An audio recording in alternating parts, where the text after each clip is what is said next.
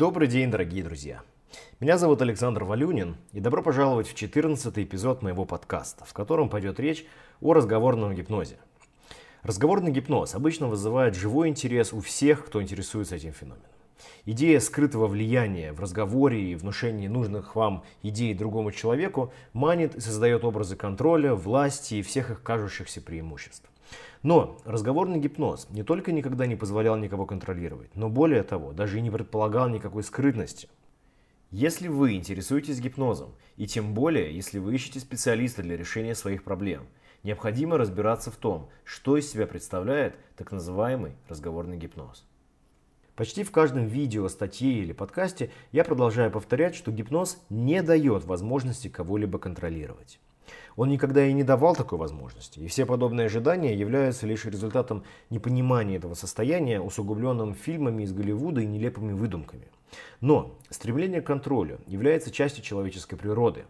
Контроль в сознании большинства людей отождествляется с возможностью определять исход и, как следствие, с безопасностью, спокойствием и уверенностью. И когда обусловленная эволюцией нормальная потребность накладывается на невежество и слухи, рождаются мифы и заблуждения и появляется желание научиться разговорному гипнозу, в кавычках. Вы можете ему обучиться, но он не даст вам никаких сверхспособностей. Почему? Потому что разговорный гипноз – это не более, чем гипнотический процесс, похожий на беседу или обычный разговор. Все. В директивном гипнозе, который предпочитаю я, клиенту даются прямые указания. Я даю четкие простые инструкции, следуя которым человек погружается в гипноз и проходит вместе со мной через необходимую терапевтическую работу. В разговорном же гипнозе те же самые указания даются не прямо, а косвенно, упакованные в слои нейтральных ремарок, труизмов, пресуппозиций и других форм косвенного внушения. В результате у клиента создается впечатление, что с ним просто разговаривают и что-то ему рассказывают. Пока критическое мышление сознательного разума отвлечено поверхностным содержанием многослойных речевых оборотов, примеров и метафор, подсознанию предлагаются терапевтические идеи и внушения. Подсознательная реакция на идеи, не анализируемые критическим мышлением, это и есть гипноз. Поскольку это происходит в разговоре, получается разговорный гипноз. Это далеко не самый лучший способ наведения гипноза и проведения терапевтической работы. У него есть четыре следующих особенности, которые делают его малоэффективным инструментом в серьезной практике гипнотерапевта. Во-первых, в разговорном гипнозе нет ничего скрытого. В обычной беседе можно условно скрыто вставить косвенное внушение.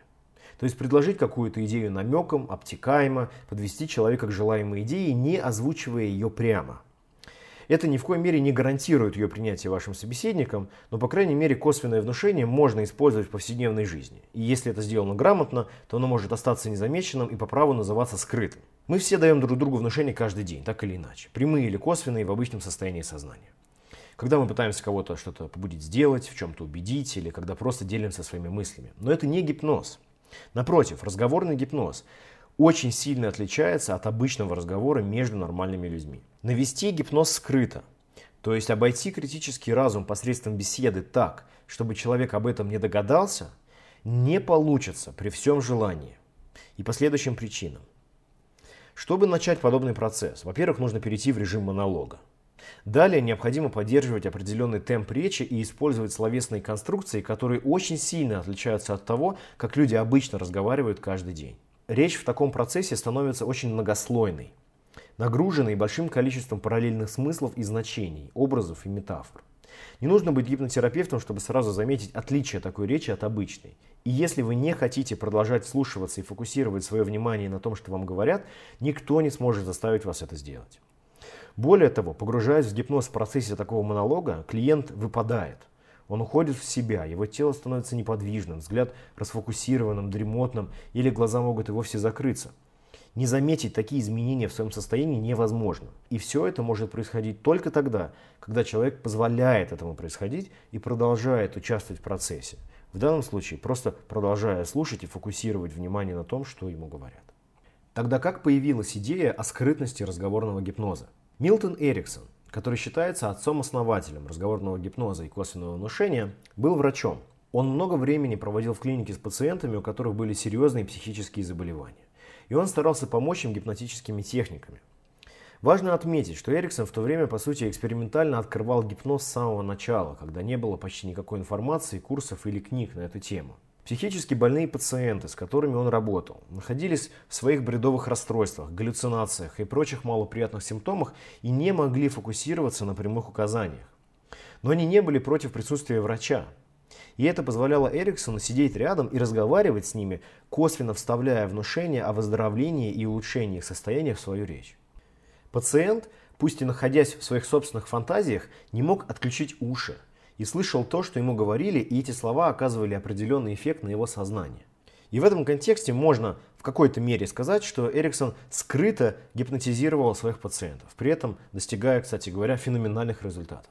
Но обычные здоровые люди, пусть и с эмоциональными проблемами, могут прекрасно отличить ежедневный разговор от сложно сочиненного гипнотического монолога. Скрыть подобную речь можно не лучше, чем утаить шило в мешке. Поэтому разговорный гипноз, хоть и, несомненно, менее прямой и директивный, чем другие методы, ни в коей мере нельзя назвать скрытым. Теперь второй пункт. Разговорный гипноз занимает в разы больше времени, чем директивные методы. В современном мире важен вопрос скорости. Пациенты Эриксона находились в клинике. Их обеспечивало государство или страховка. Они уж точно никуда не спешили, и Эриксон имел возможность делать свои очень долгие часто многочасовые наведения и продолжать работу на протяжении многих недель или месяцев. Обычные люди сейчас в современной жизни платят свои деньги и, разумеется, хотят получить результат максимально быстро. И если есть методы быстрее, совершенно глупо без нужды затягивать на часы то, что можно сделать за минуты. Представьте, что гипнотерапевту нужно, чтобы клиент закрыл глаза и оставил их закрытыми. В разговорном гипнозе это можно сделать примерно следующим образом. Гипнотерапевт начинает говорить. Обрати внимание на свои веки и заметь, как они моргают. Когда люди устают, они часто начинают чаще моргать, не правда ли? Глаза утомляются, и веки становятся как будто тяжелее. Появляется эта резь в глазах, и так приятно просто закрыть глаза и дать им отдохнуть на секунду. Так приятно просто расслабиться, расслабить веки и позволить глазам отдохнуть. Тут клиент может начать чаще моргать и оставлять глаза закрытыми на мгновение дольше обычного. И гипнотерапевт говорит, да-да, позволь себе ощутить, как приятно просто расслабить веки. Их очень легко расслабить. Для этого нужно просто перестать держать их открытыми. Отлично. И ты можешь заметить, что проще слушать меня, закрыв глаза. Прямо сейчас. Просто отпустив напряжение. Просто дав им отдохнуть. Легко, непринужденно, спокойно. Ощущая, как приятно дать им сомкнуться. И просто оставить их в таком положении и т.д. и т.п. И это можно продолжать еще долго. Допустим, после всего этого клиент закрыл глаза. Это гипноз? Нет. Пока человек просто закрыл глаза. Необходимо двигаться дальше, сделать еще много чего для того, чтобы критическое мышление было надежно, временно деактивировано, и чтобы гипнотический транс был углублен до нужного уровня. И дальше, чтобы вести подобный монолог, необходимо говорить больше, запутаннее и сложнее. В директивном гипнозе то же самое, абсолютно то же самое, можно сделать за секунду, сказав человеку «закрой глаза». Все, в разы меньше времени, а эффект тот же самый. Мы получили человека с закрытыми глазами за секунду вместо нескольких минут. И так со всем остальным. Когда человек приходит ко мне, он знает, что приходит на гипнотерапию. Он готов погрузиться в гипноз, он ожидает погружения в гипноз. Поэтому нет смысла тратить время впустую на завуалированные распространенные предложения. Я даю клиенту указания, он им следует, и мы работаем быстро и эффективно. Поэтому глубокие и серьезные проблемы обычно уходят за 5 сессий. Эриксону же часто требовалось 2-3 часа, чтобы только погрузить человека в гипноз, не говоря уже о той работе, которую нужно было сделать дальше. Сейчас глубокий гипноз другими методами можно навести за 2-4 минуты или даже намного быстрее. Итак, разговорный гипноз медленный. Наша задача в терапии – получить результат. И директивный подход при согласии и сотрудничестве клиента, что является обязательным условием всегда, позволяет сделать нужную работу быстро и сокращает процесс терапии в разы. Пункт номер три. У разговорного гипноза есть существенные ограничения. Все техники гипноза можно условно разделить на две группы. На прямое внушение и на глубокие техники вроде регрессии или терапии частей, например. Прямое внушение прямо указывает человеку и его подсознанию на то изменение, которое нужно получить. Например, с этого дня ты чувствуешь себя намного увереннее, спокойнее и легче. Это прямое внушение. Такое же косвенное внушение могло бы звучать так. И я не знаю, что будет первым, на что ты обратишь внимание, что укажет тебе на то, что ты чувствуешь себя увереннее. И заметив это, ты сможешь осознать, насколько легче и спокойнее ты стал себя ощущать, понимая свое изменение, в то время как и бла-бла-бла, и еще дальше долго и много. Опять же, это ни к чему. Но дело в том, что разговорный гипноз и эриксоновский метод ограничен только внушением, только первой группой техник. А косвенное внушение – это, по сути, не более чем косвенное прямое внушение. То есть также внушается конкретная идея, но в косвенной форме. Проблема в том, что любая иррациональная проблема имеет свои корни и причины. Одно лишь гипнотическое внушение, будь оно прямым или косвенным, может дать только временный положительный эффект. Чтобы по-настоящему убрать проблему, нужно убрать ее причины. А сделать это можно только продвинутыми техниками вроде регрессии, которые весьма сложно использовать в подобном косвенном разговорном формате. Сам Эриксон не ограничивался прямым или косвенным внушением. Он делал регрессию и много чего другого, но он никогда не создавал эриксоновского гипноза. Все подобные методы, в кавычках, это попытка копировать его работу, подражать его манере с надеждой на похожие результаты. Но без понимания принципов техники теряют свою эффективность. Поэтому разговорный гипноз не только занимает слишком много времени, но и не позволяет, к сожалению, элегантно получать те результаты, которые нужно. И, наконец, четвертый пункт заключается в том, что до сих пор никто не смог превзойти Милтона Эриксона, но очень многие обошли Дэйва Элмана. Вот что я имею в виду.